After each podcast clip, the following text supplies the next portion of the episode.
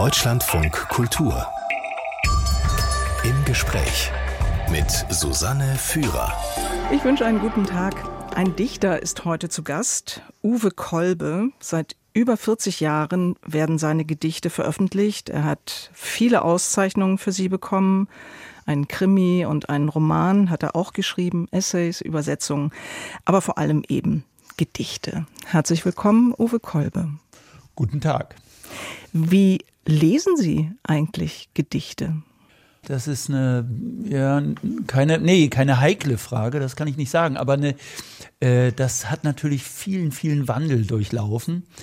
Äh, ich glaube, ich habe äh, begonnen, Gedichte zu lesen, also für mich selbst und tatsächlich ernsthaft wahrgenommen, so im zarten Alter von 13, 14.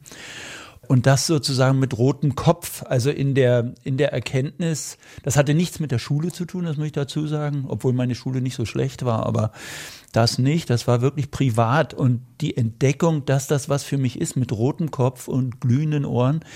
Und das hat sich natürlich im Laufe einiger Jahrzehnte sehr gewandelt und trotzdem bleibt es dabei, es gibt immer wieder Überraschung, Entdeckung und ich gehöre zu denjenigen, die fatalerweise Gedichte nicht auswendig lernen können, aber mit Zeilen von Gedichten dann wirklich das Leben zubringen. Lesen Sie laut? Sehr gern, sogar für mich selbst, aber äh, zum Glück findet sich oft jemand, der zuhört äh, bei derlei Entdeckungen. Gedichte gehören laut gelesen und ich selbst lese auch gern Gedichte laut vor, nicht nur die eigenen. Uwe Kolbe wurde 1957 in Berlin, Hauptstadt der DDR, geboren. Seitdem ist er viel herumgekommen in der Welt, hat auch mal als Dozent gearbeitet, übersetzt und Prosa geschrieben. Schließlich muss der Mensch auch von etwas leben und das ist von Gedichten fast nie möglich. Herr Kolbe, ist es nicht eigentlich eine verrückte Entscheidung, in dieser Welt von Beruf Dichter werden zu wollen? äh, das ist äh, keine Entscheidung, die einer äh, sozusagen im Sinne von Broterwerb oder Lebensplan trifft. Ich wusste in einem bestimmten sehr frühen Alter, dass mich das Gedichte schreiben, jedenfalls in diesem, in diesem Stadium und auf absehbare Zeit nicht verlassen wird. Dass ich also ob tags oder nachts oder in welchem Zustand auch immer Gedichte schreiben werde und dass das meine Form ist, mit mir selbst und der Welt zu sprechen, ja, ins Gespräch zu kommen. Ich habe diese Entscheidung sozusagen, die ist mir ein wenig übergeholfen worden durch Franz Fühmann. Das muss ich tatsächlich so sagen. Mhm. Der hat meine frühe Professionalisierung aus freundlichsten Motiven und Gründen der Förderung der jüngerer Dichter und Dichterinnen hat er aber so vorangetrieben, dass ich mit 23 plötzlich schon freier Autor war, was ich selber so nicht geplant hätte. Andererseits klingt es doch auch so, dass Sie, wie viele Dichter, mit denen ich bisher gesprochen habe, mir immer auch den Eindruck vermittelt haben, sie müssten Gedichte schreiben, als wäre das so etwas, das muss sein. Das ist es ja, das mhm. ist es ja. Bloß es teilt sich eben tatsächlich sofort in den Broterwerb, das, wie, wie gestalte ich das Leben, wenn ich Kinder habe, wie ernähre ich die, ja. Und dieses Unbedingte, dieses tatsächlich Müssen, also dass man äh, seinen Aus, seine Ausdrucksform gefunden hat. Das schon, das war klar. Und das ist auch, also das hat mich bis heute nicht verlassen, was ja auch nicht so selbstverständlich ist. Also ich schreibe immer noch Gedichte. Nur sind das wie zwei verschiedene ja, Lebenshälften oder, oder Hälften meiner selbst. Ja.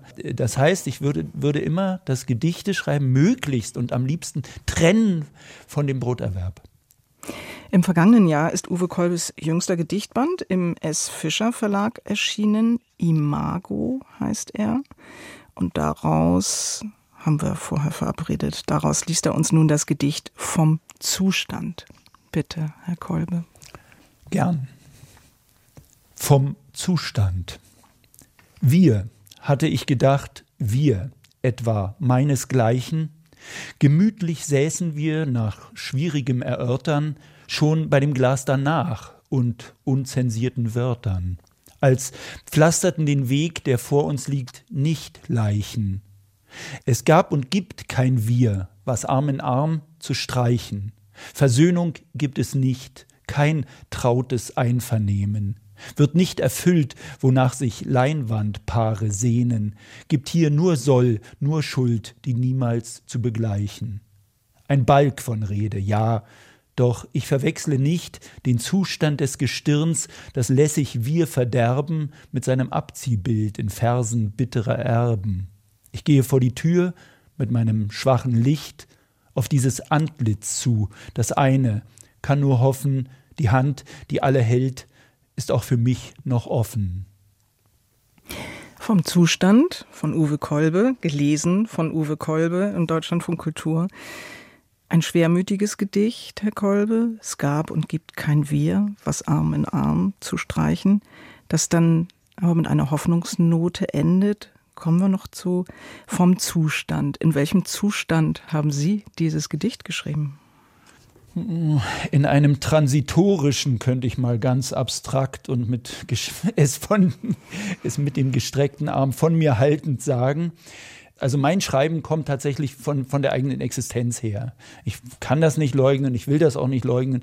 Ich bin kein konzeptioneller Schreiber, der sich vornimmt, ich schreibe jetzt über dieses oder jedes Thema Gedichte, ja, oder schreibe wie ein, wie ein Autor von Genreliteratur, von Krimis oder historischen Romanen, äh, sozusagen mit, mit, das Material ist kühl und weit von mir weg. Nein, es hat etwas mit meinem eigenen Leben zu tun.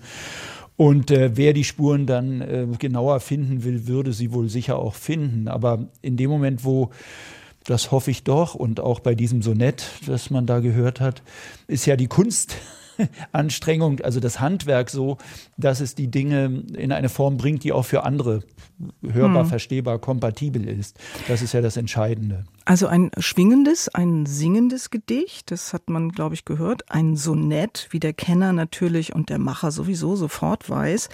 Ich habe ein bisschen länger dafür gebraucht. Ist es wichtig, das zu wissen? Äh, nein, ich bin immer für die erste Instanz. Ich bin immer dafür, dass etwas, das ist wie, bei, wie mit Musik, wie mit, mit allen Kunstformen, wie durch eine, durch eine Galerie, durch ein Museum zu gehen und die Dinge unmittelbar zu erleben. Und ich glaube, so muss es im besten Fall auch mit Gedichten sein, dass ich einfach, dass etwas ankommt, ich höre etwas, ich höre meinetwegen auch, ich höre auch in dem Fall den Reim natürlich relativ schnell und, und höre, dass, dass da ein bestimmtes Maß herrscht. Das ist alles okay. Aber entscheidend ist, ist das etwas für mich oder ist es nicht für mich? Diese Entscheidung trifft ja jeder sofort. Also wir treffen die hm. ja unmittelbar. Wir hören, hören, die ersten Töne von einem Konzert. Wir hören, wir, wir sehen ein, ein Bild im viereckigen Rahmen und wissen eigentlich, oh, da ist etwas für mich. Und wenn das mit einem Gedicht funktioniert und dann womöglich ein, ein Haken, ein Häkchen dabei ist, was ich zum Beispiel, was ich dann am morgigen Tag nochmal, also bei mir habe, mit mir nehme, dann ist es gut. Also und wenn ich dann sogar womöglich ein Buch kaufe, doppelt schön. für den Dichter auf jeden Fall, für die Leserin und den Leser hoffentlich auch. Na, ich frage so, weil ähm, kluge Kritiker mich auf manche Anspielung in ihren Gedichten hingewiesen haben. Sie streuen auch mal Vergil oder Hölderlin ein da habe ich mich gefragt, wie gebildet muss man sein, um Ihre Gedichte zu lesen? Sie gestatten, ich will Ihnen nicht zu nahe treten, aber ich sträube mich gegen dieses Wort gebildet oder Bildung in dem Zusammenhang. Denn, also ich, ich benutze jetzt mal das naja, es gibt ja ohnehin, Wort Herzensbildung. Ja gut, aber es gibt ja ohnehin eine große Scheu vor Gedichten bei vielen. Ja, ja so ja. verstehe ich nicht, weiß ich nicht, was will der mir damit sagen? Und wenn ich dann auch noch denke, Gott, jetzt muss ich auch noch Vergil und Hölderlin gelesen haben, um den Kolbe zu verstehen. Nein, man muss das so nehmen, das ist wie, ich nenne das, das sind, ist wie Glocken anschlagen. Ja, das ist wie, wie eine, eine Glocke anschlagen. Und die, wenn das für mich schwingt, also wenn ich von Vergil schon mal irgendwas gehört habe, wenn ich weiß, dass Dante in seine göttliche Komödie, also in die, in die Unterwelt eingetreten ist an der Hand von Vergil, oder wenn ich, wenn ich weiß, der hat da mal was geschrieben, das hat mit Aeneas Homer's zu tun. Ja, das war ein großer Dichter der Antike. Das reicht eigentlich schon. Und Hölderlin, ja gut, Hölderlin ist bei mir nun wirklich einer der großen Hausheiligen sozusagen. Jemand, in dessen Grammatik und mit dem ich, ich auch irgendwie lebe und mit dem es oft Korrespondenzen gibt. Aber all das darf nicht so genommen werden, als wäre es notwendige Bildung, die zum Verständnis meines Gedichtes führt, unmittelbar führt. Ich bin für dieses Unmittelbare. Ich bin, das hm. ist, ich bin sogar dafür, es so trivial zu sagen, das ist schön. Hör doch mal, ja, da ist etwas, das schwingt, das klingt, das ist etwas für mich. Ja, dann, dann ist es gut und dann ist der Zugang da und dann könnte Leserin, Leser ja nachschlagen. Ja, also wir haben ja alle Dr. Google heute und wir haben, wir haben alles das ständig parat. Man kann natürlich weitergehen dann in den Erforschungen, ja, aber pff, man kann es auch bleiben lassen und sich einfach an der Sache an sich freuen. Der Dichter Uwe Kolbe hat uns gerade sein Gedicht vom Zustand vorgelesen. Es endet mit den Zeilen Ich gehe vor die Tür mit meinem schwachen Licht auf dieses Antlitz zu, das eine kann nur hoffen, die Hand, die alle hält, ist auch für mich noch offen. Da sind wir plötzlich bei Gott, Herr Kolbe, oder? Ja, das scheint wohl durch, ja. Welches Antlitz ist das wohl? Das ich finde, ich das ist bin vor allen Dingen durch hm? die Hand ging meine Assoziation dahin. Margot Käßmann hm, hm. hat ja diese Zeile aus einem Gedicht von Arno Pötsch berühmt gemacht. Du kannst nicht tiefer fallen als nur in Gottes Hand. Ja, wie schön. Auch das, ja. In diesem, in diesem äh, Gedicht auch das ist ja ein wenig wie, wie ein Bekenntnis, könnte das, könnte das wirken, denn ich, ich bin lange auch im Selbstverständnis, also immer, ich habe mich für einen militanten Atheisten gehalten oder mich so geriert oder so. Dabei hätte ich eigentlich immer wissen können, dass Gedichte schreiben nicht ganz frei davon ist, zunächst mal von einem Gegenüber auszugehen, das nicht eine konkrete Person ist, auch kein konkreter Gott oder so ist und aber und vielleicht die Welt als Ganzes auch, mit, mit der man da ins Gespräch kommt, aber dass es ein transzendentes Moment im Gedichten, im Dichten jedenfalls, in dem, wie ich es auffasse, immer gibt. Ja? Also man, man nehme aus Rilke das transzendente Moment raus oder auch aus, einem, aus dem ganz anderen äh, Dichter Trakel. Ja? Man nehme es raus und kommt und landet im Nirgendwo. Man das, landet äh, bei Brecht. ja, man landet bei Brecht und dann und dann bei diesem großen Blasphemiker. Ja, ja, ja, ja, der das alles mit Füßen tritt, aber nur weil er es sehr gut kennt. Ne? Okay, wir, wir, wir, hören mal auf mit der Gedichtinterpretation und kommen mal ein bisschen zu Ihrer Vita. Sie sind auf jeden Fall gänzlich kirchen- und ich glaube auch religionsfern, glaubensfern aufgewachsen.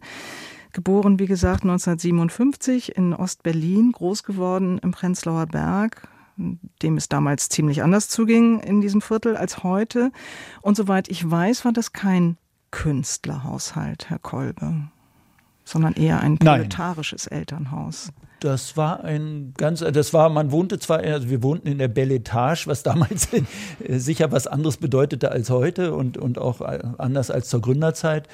Aber das war durch eine zweite Ehe meiner Mutter, bekam ich da einen Stiefvater und der arbeitete im Gaswerk im Berlin-Prenzlauer Berg, was dann später abgerissen wurde, wo dieser Thälmann-Park hingebaut worden ist und das Planetarium. Meine Mutter hat ist gelernte Transformatorenwicklerin und äh, hat äh, unter anderem als, als Pflegerin in, in einer Lungenheilstätte gearbeitet, hat äh, hat sehr, hat immer, wenn, wenn Bedarf war, wir hatten nicht viel Geld, sie hat immer, hat jeden Job gemacht, jede Arbeit angenommen, die sich bot, bis hin zum Schlüsselfräsen und solchen Dingen und hat also mit die Familie ernährt. Und äh, ja, und ich habe mich seltsam, und das, das ist mir bis heute nicht ganz klar und treibt mich auch immer noch um. Ich habe mich da von weg emanzipiert bei gleichzeitigem viel späterem Begreifen, also spätere, ja wirklich späterem Begreifen und auch reuigem Begreifen teilweise, wie viel ich diesem Haushalt auch verdanke, insbesondere meinem Stiefvater, der da durchaus für mich gesorgt hat und auch für Anregungen gesorgt hat. Aber ich bin von, von der Schule, vom Bildungsweg her sozusagen wie ein, doch eher ein Kuckuck gewesen. Hm. Sie haben ja waren in einer Schule, in einer Schulklasse mit lauter Intelligenzkindern, wie man das damals nannte. Sie haben ja auch einen intelligenzbiologischen Vater, der vom Binnenschiffer umgeschult hat auf Lehrer und dann später hauptamtlicher EM beim MFS war, Ministerium für Staatssicherheit. Und ich habe gelesen, dass Sie sich mit dem zumindest über die Dinge gestritten haben, die Sie interessiert haben, also über Politik und Kunst und Kultur.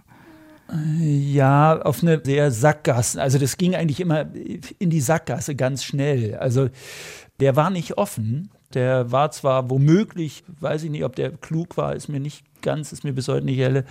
Aber durch diese Stasi-Geschichte war das sozusagen blockiert. Das war, reden Sie mal mit einem, also das ist wahrscheinlich so wie mit einem Geheimdienstler, der dann sozusagen immer, immer blockiert, bei dem die Welt, das Gespräch immer ganz schnell endet, weil da ist sozusagen der Bereich, über den er keine Auskunft mehr gibt. Ich fand das sehr interessant mal dargestellt in einem Buch von Peter Waterhouse, ja, dem österreichisch, hm. äh, österreichischen Dichter, dessen äh, Vater ein britischer Geheimdienstoffizier war, ja. Und der hat das dargestellt, diese Unmöglichkeit des Gesprächs, dass da, dass da nichts kommt, dass man mit den Brocken, die man von so jemandem erfährt, dann eben leben und umgehen muss, als zum Beispiel als Sohn. Ja. Hm. Da war nicht viel. Nein, nein, also das kann ich nicht sagen, dass da das Gespräch gewesen wäre. Das, also ein kurioses Detail vielleicht. Seine Mutter wiederum, die in Westberlin lebte, meine Großmutter mütter, väterlicherseits, die in, es lebte die halbe Familie lebte sowieso in Westberlin und die andere Hälfte in Ostberlin, dass die es gut fand, als ich anfing zu schreiben, ja, mit 14, 15 so Gedichte schrieb, die fand als einzige weit und breit es gut und sagte, da wäre der Geist meines Großvaters in mich gefahren, den ich aber nie kennengelernt hatte wiederum und der war ein Journalist in der Weimarer Republik und in der Nazizeit dann allerdings auch. Hm, aber der Geist war noch da. Dann trat noch ein dritter Vater in ihr Leben, der Schriftsteller Franz Fühmann, haben Sie vorhin schon mal erwähnt, in der DDR eine Institution. Er hat dann dafür gesorgt, dass ihre Gedichte erst in der Zeitschrift Sinn und Form veröffentlicht wurden. Da waren sie noch keine 20, dann später auch der erste Gedichtband. Sie haben seinem Einsatz auch manche Westreise und eine Schreibmaschine, soweit ich weiß, zu verdanken. Und ich weiß nicht, ob Sie auch ihren Franz Fühmann, der erst ein glühender Nazi war, dann ein glühender Sozialist und dann sich immer weiter von der DDR-Führung entfernte, ob das daher kommt. Auf jeden Fall waren Sie ja auch schon sehr früh ziemlich kritisch und ich finde ganz schön diese Anekdote Ihres Gedichts Kern meines Romans. Dieses Gedicht erschien 1981 in einer Anthologie und aus heutiger Sicht könnte man sagen, so ein bisschen so ein literarischer, politischer Jungenstreich, oder? ja, das ist, das ist freundlich gesagt, ja. Ich habe den Text geschrieben und habe gedacht, das sehen die dann und lehnen die Veröffentlichung ab. Ja, die haben das, also diese. Klären Sie uns auf, haben, warum? Die haben, das war, das war ein, die Urform davon ist sozusagen ein Akrostichon, was es ja schon immer gibt, in der Barockzeit sehr beliebt war, auch in der Antike schon gemacht wurde. Da kann man die Anfangsbuchstaben jeder Zeile dann lesen, die ergeben dann ein Wort. Also in der Barockdichtung war das sehr oft Jesus Christus oder so, stand vorne senkrecht und Wir bleiben jetzt mal in dem Land mit den drei Buchstaben. Buchstaben. Wir bleiben in drei Buchstaben. Dann, Eure Maße sind elend. elend. Euren, Euren Forderungen genügen Schleimer. Es das ging bis dahin, euch, mächt, euch, mächtige Greise zerfetze die tägliche Revolution. Das war sozusagen mein Credo als junger Anarchist. Ja. Daraus folgte, dass dann drei Jahre Funkstille war. Also dann, dann gab es eben keine Veröffentlichung mehr legal in der DDR. Dann gab es keine Auftritte mehr in FDJ-Studentenclubs und so weiter. Dann war das vorbei. Dann ging es bei Kirchens weiter und dann habe ich meine eigene Zeitschrift gemacht und also so eine, so eine kleine inoffizielle Zeitschrift, Mikado hieß die. Äh, also andere wären, glaube ich, für solche Veröffentlichungen womöglich sogar ins Gefängnis gegangen. Ich glaube, zum Beispiel die Jena-Stasi hat da ganz anders ja. äh, reingewirkt in, in, in Biografien. Ja. In mir ist nichts passiert. Das kann natürlich Fühmanns Hand gewesen sein und was auch immer. Oder die des äh, Vaters oder die des Vaters äh, horribili dicto, also mir, nicht, mir nie angenehm, ja, zu seinen Lebzeiten, dass er irgendwie in mein Leben vorwerkte. Jedenfalls ist diese Geschichte von heute aus, ist das ganz lustig, das ist das einzige Mal, dass ich mit diesem äh, Unfall im Lyrikbetrieb der DDR bin ich das einzige Mal äh, zu einem kleinen Spiegelartikel gekommen. Sie hören weiterhin Deutschland von Kultur mit dem Dichter Uwe Kolbe, der knapp die Hälfte seines Lebens in der DDR verbracht hat und in seinen 20er Jahren auch zu denjenigen gehörte, die den real existierenden Sozialismus an seinen eigenen Ansprüchen messen wollten, also von innen her reformieren, wie viele andere Künstler, Autoren ja auch. Man denke zum Beispiel an Christa Wolf. Wann haben Sie Herr Kolbe, den Glauben daran verloren? Das ist interessant, dass Sie das Wort Glauben benutzen, denn mhm. tatsächlich hat ja, hat ja die kommunistische Lehre, die kommunistische Doktrin und, und all das, was wir so aus dem 20. Jahrhundert wissen, sehr viel mit Glauben zu tun und die Parteigeschichte sehr viel Parallelen zur Kirchengeschichte. Aber das ist schon merkwürdig. Also bei mir ist es sehr merkwürdig. Ich habe ja darüber geschrieben, deswegen kommen Sie auch drauf natürlich, weil ich habe das selber einen Renegatentermin genannt. Ja. Mir hätte man nie die andere Seite der Welt zeigen dürfen. Also ich fatale war, dass ich am 20. April 1982 mal die Ehre hatte, das war tatsächlich durch Franz Hümann sozusagen, war diese Tür geöffnet worden, da hatte ich eine Lesung in West-Berlin, ja, und, und war plötzlich auf der anderen Seite der Mauer in meiner, ja, scheinbar eigenen Stadt und war auf der anderen Seite der Welt und die, das Nachbeben dieses Tages, ja, dieses einen Tages in einer anderen Welt, in einer anderen Normalität, dieser Kontrast der beiden Welten in einer Stadt, ja, was eigentlich Berlin und, also Ostberlin und Westberlin war damals. So, und das, da, da fing es an zu gären, dass ich nicht mehr reformieren, gar nichts mehr wollte, sondern einfach begriffen habe, es gibt eine andere Welt, es gibt einen anderen Begriff von Freiheit und es ist auch sinnlos, sozusagen im Hamsterrad immer weiter zu Rennen und, und im Grunde und diesem einfachen, verholzten, ver, Aber versteinerten was, was war System denn das, was Sie in West-Berlin da so fasziniert hat? Die Fülle an äh, allen möglichen bunten Waren und die viele nee, schicke nee, Werbung? Nee, nee, nee. Was denn? Nee, sondern, sondern Sie, Sie müssen sich vorstellen, ich bin, also das ist, das ist wirklich, das führt jetzt auch wieder sehr weit, aber. Versuchen Sie es mal ja, kurz. Bitte. Ich versuche es mal kurz ich bin ja mit dem Westfernsehen groß geworden. Das heißt, meine Klischees vom Westen waren die des kritischen westdeutschen Fernsehens und Westberliner Fernsehens. Ich sage nur senderfreies Berlin, ja, drittes Programm. Das heißt, ich kannte die Arbeitslosigkeit, ich kannte die Problematik, die im Westen herrscht und so weiter und so weiter. Ich wusste über alles Bescheid, jeden, jeden kritischen Moment und die Studentenbewegung und alles kannte ich. So, und dann komme ich plötzlich in eine Welt am Savigny-Platz, ja, 1982, in eine Welt, wo 24 Stunden alle Kneipen geöffnet sind, wo die Häuser, in denen ich ja groß geworden bin, plötzlich Farben haben, hell sind. Ja? Dann komme ich in eine Welt, wo ich, ich komme in eine Buchhandlung, die Autorenbuchhandlung damals, da begrüßen mich freundliche Leute, schön, dass du da bist, ja, stellen mir ein Espresso auf den Tisch und, und reden nochmal mit mir. Da komme ich in eine Kneipe abends nach der, nach der Lesung und also habe eine wunderbare Lesung, unterhalte mich mit den Leuten offen über alles, worum es mir geht und über den Staat, aus dem ich komme, in dem ich groß geworden bin. So, gehe in die Kneipe, Man rumpelt die Stühle zusammen, alle sitzen zuhauf und reden durcheinander und es ist ein, und ich denke plötzlich, da, also habe ich damals gar nicht gedacht, das hat ganz lange erst nachgewirkt. Das ist, das ist das Leben. Die Realität der Westberliner war eine ganz andere als die der Ostberliner. Und das nochmal, also im hm. Grunde könnte ich tatsächlich nochmal literarisch auch die Anstrengung unternehmen, diesen Kontrast darzustellen zwischen einer, natürlich war Westberlin auch nur eine Insel. Ja. Na gut. Sie haben auf jeden Fall sich mit dem Leben in diesem Land, mit den drei Buchstaben, wie Sie in einem Roman geschrieben haben, mit der DDR, haben Sie sich in vielen Texten auseinandergesetzt, in Gedichten, in Essays, in diesem Roman Die Lüge. Der ist vor sieben Jahren erschienen. Wenn man von einem Krimi absieht, der einzige Roman, den Sie geschrieben haben, ein, wie soll ich sagen, sehr desillusionierender Roman über die Künstlerszene der 80er Jahre im Prenzlauer Berg. Ist das vielleicht auch eine Art Schlusspunkt gewesen Ihrer literarischen Auseinandersetzung mit der DDR?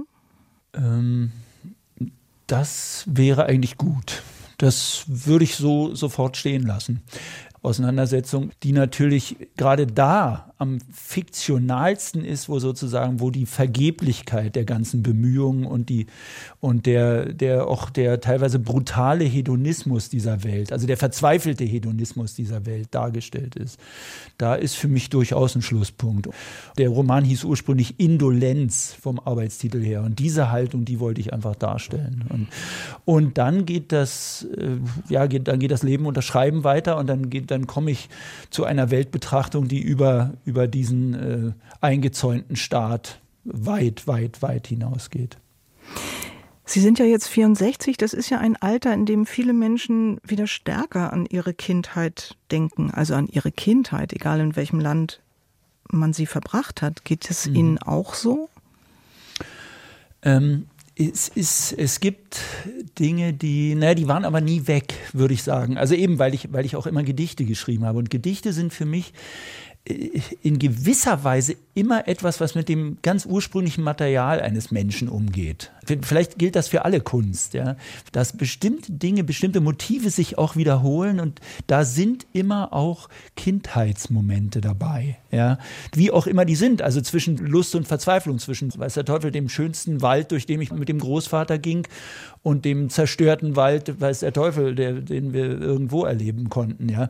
All das ist immer im Gedicht. Die grauen Häuser meiner Kindheit spiegeln sich in den, in den bunten Häusern heute. Das geht, das geht alles ständig miteinander, Hand in Hand. Mhm. Das hat sich nie verloren. Also ich bin da nicht, ich glaube nicht, dass es stärker wird jetzt. Ich glaube, es ist einfach immer da gewesen. Aber die DDR als Staat, der Sozialismus als Idee, ist das noch ein Thema für Sie? Vollkommen tot. Der Dichter Uwe Kolbe lebt seit einigen Jahren in Dresden an der Elbe, passt natürlich gut für den Sohn von Binnenschiffern. Was hat Sie nach Dresden gezogen, Herr Kolbe? Ich habe mit Dresden, was ich mir nie klar gemacht habe, ich habe mit Dresden eine sehr alte Geschichte. Ich, ich kenne es seit den 70er Jahren, hatte auch immer Freunde hier, kenne unerhört viele bildende Künstler aus Dresden oder in Dresden. Viele von denen übrigens sind weggegangen und die habe ich in Berlin kennengelernt und die sind dann von Ostberlin nach Westberlin weitergewandert und so. Und die haben auch alle große Augen gemacht, dass ich jetzt ausgerechnet, vierte Generation Berliner, ja, in Dresden lande. Natürlich sind es private Umstände, warum ich hier geblieben bin. Ich war Staatsschreiber 2017, mhm. also hatte, hatte dieses Stipendium und bin dann hier geblieben. Aber ich hatte eben tatsächlich, das ist in meinem Leben so einige Male vorgekommen, ich hatte meine Zelte abgebrochen und hatte meine Bibliothek auf einem Speicher in Hamburg. Und da war es leicht, mit leichtem Gepäck die Schönheit dieser Elblandschaft hier zu genießen. Und da war es, und gleichzeitig ist es wirklich so, dass ich immer, ich war immer ein bisschen erschrocken, als ich immer mit dem P-Wort, also Pegida, damals konfrontiert wurde. Was, da gehst du hin? Und da kann ich nur sagen, es gibt durchaus ein Leben ohne und neben Pegida hier. Und es gibt auch Freundeskreise und Personen, Leute, die ich hier kennengelernt habe. Wirklich, es sind die, es sind die Menschen, die ich hier kennenlernen durfte, ja, die, die es ausmachen. Und die haben mit dieser dumpfen Masse da, mit diesen hilflosen Personen, die da um die Häuser ziehen, gar nichts zu tun. Sie leben im schönen Villenviertel, Weißer Hirsch, mit Blick auf die Elbe. Dort wohnt ja noch ein anderer Schreibender, Uwe, Telkamp nämlich. Der hat sich politisch ziemlich an den Rand bewegt. Haben Sie Kontakt untereinander? Wenig. Wenig. Wir sehen uns. Ich kann mich jetzt outen als jemand, der auch Bücher äh, im Buchhaus Loschwitz kauft, aber nicht nur dort, aber auch. Und äh, bin durchaus dagegen, Steine in, und, und Buttersäure in, in Häuser zu werfen. Und äh, vielleicht geht es mir ein bisschen so wie, wie Frank Richter, der hier orts ja berühmt war, der, äh, der frühere Leiter der politischen der, Landeszentrale für politische Bildung. Genau. Äh, der ja sehr für das Gespräch plädiert hat und auch äh, der amtierende Ministerpräsident Michael Kretschmer ist ja auch sehr fürs Gespräch und verschleißt sich da manchmal drin. Und ich bin da aber nach wie vor der Meinung, dass das Gespräch das Wesentliche ist. Ja. Heute also Dresden, davor Hamburg, davor Berlin, davor Tübingen, davor Berlin, wieder Hamburg, Wien, Austin, Texas. Herr Kolbe, ich weiß ja nicht, vielleicht ist Ihr Geist ja immer ganz ruhig, aber Ihr Körper offenbar nicht. Warum diese vielen, vielen Umzüge? ja, da könnte ich ja darauf zurückkommen, weil ich das Kontinuum des Gedichts habe und das sucht sich Orte, aber ja, es ist ein, ein persönliches Getriebensein, spiegelt sich da schon, das ist klar, das kann, will ich auch nicht leugnen. Amerika war immer Broterwerb, waren immer sehr angenehme Lehrverpflichtungen, meistens sehr tolle, tolle Begegnungen. Und äh, auch nach Tübingen zu ziehen, war ja, da habe ich an der Universität das Studio Literatur und Theater geleitet, diese kleine Einrichtung für kreatives Schreiben ich bin immer als, und bin es bis heute, das muss ich vielleicht zu meinem Leidwesen sogar sagen, ich bin immer als Lernender unterwegs. Ich bin auch jetzt in Dresden, ich bin einfach, ich bin begeistert von diesem Ausmaß an mir bis dato nur fragmentarisch unbekannter Geschichte an dem, was hier ist, am Personal, einfach an historischem Personal, ja, von Winkelmann über Wagner, über den Odol-Erfinder Lingner, über, ich weiß nicht gar nicht, wo soll ich noch hingehen, ja, über wunderbare Verbindungen zwischen Berlin und Dresden durch die Familie Brühl, ja. Es gibt unendliche Dinge, denen ich auch gerne nachgehe. Ich bin, vielleicht bin ich etwas sprunghaft, aber die Dinge weben sich hoffentlich zu einem guten, historisch-poetischen Gewebe zusammen. Hm. Sie haben gerade gefragt, wo soll ich noch hingehen? Mir fällt Spanien ein. Da komme ich nämlich auf eine Frage, die ich Ihnen schon lange stellen wollte. Sie durften ja ein paar Jahre in der DDR nichts veröffentlichen, nach diesem schönen Gedicht da, Kern meines Romans, Eure Maße sind elend. In dieser Zeit haben Sie, so habe ich es in vielen Quellen gefunden, als Übersetzer gearbeitet, nämlich Federico García Lorca übersetzt. Aber woher konnten Sie Spanisch? Herr Kolbe?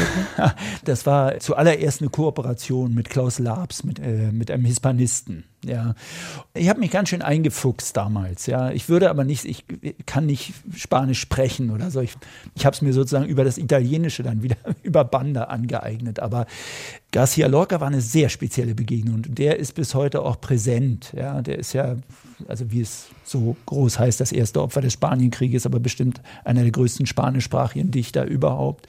Da kommt für mich unerhört viel. Das ist ein ständiger Kraftquell. Das ist äh, der Cante Rondo, sozusagen die Wurzel des Flamenco, das ist mit ihm lebendig. Ja, das ist was richtig, eine, eine feurige Quelle. Aber damals diese in der DDR, das war natürlich ein Überlebensangebot. Das ist, wer mir das verschafft hat, ist mir bis heute unbekannt. Wolfgang Schuch vom Henschel Verlag hat mir eben angeboten, die Bühnenstücke von Garcia Lorca zu übersetzen, weil damals die Rechte für den Comic-Con, also für, für Osteuropa, die wären frei geworden. Ja. Die wären 1986 frei geworden. Das Welturheberrecht sagt 75 Jahre, aber in, im Osten war es nur 50 Jahre. Das wäre es gewesen. Die durften dann nicht erscheinen, meine Übersetzung, weil sie eben, ja, weil die Urheberrechte noch gar nicht frei waren und weil es eine autorisierte deutsche Übersetzung gab, Surkamp Verlag Enrique Beck. Ja. Uwe Kolbe, jetzt doch ein bisschen enttäuscht. Nein. Deutschland von Kultur noch kurz im Gespräch mit dem Dichter Uwe Kolbe. Was bedeutet Ihnen Weihnachten?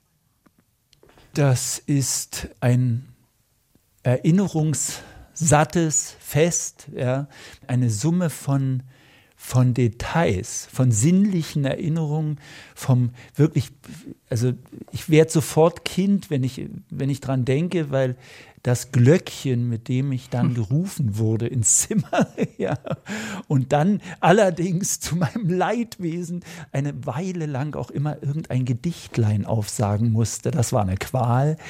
Aber, aber die ganze Zeremonie, es ist eigentlich ein, ein, ein Ritual, eine Zeremonie, die auch relativ streng befolgt wurde über die Jahre, das ist natürlich prägend sowas.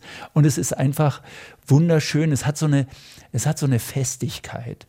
Und ich lege auch bis heute Wert darauf, also etwas dann zu tun. Heute hänge ich nur noch eine Mistel auf, aber früher ein Baum musste sein oder ein Kranz an der Decke.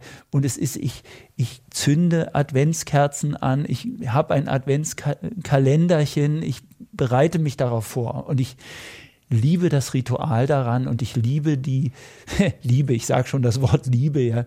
Es ist das, das wärmste Fest sozusagen, was wir haben in der kältesten Jahreszeit, ja, nach der Wintersonnenwende. Und ähm, ich finde, daran kann man anhalten in dieser Friedfertigkeit und in dieser Ruhe.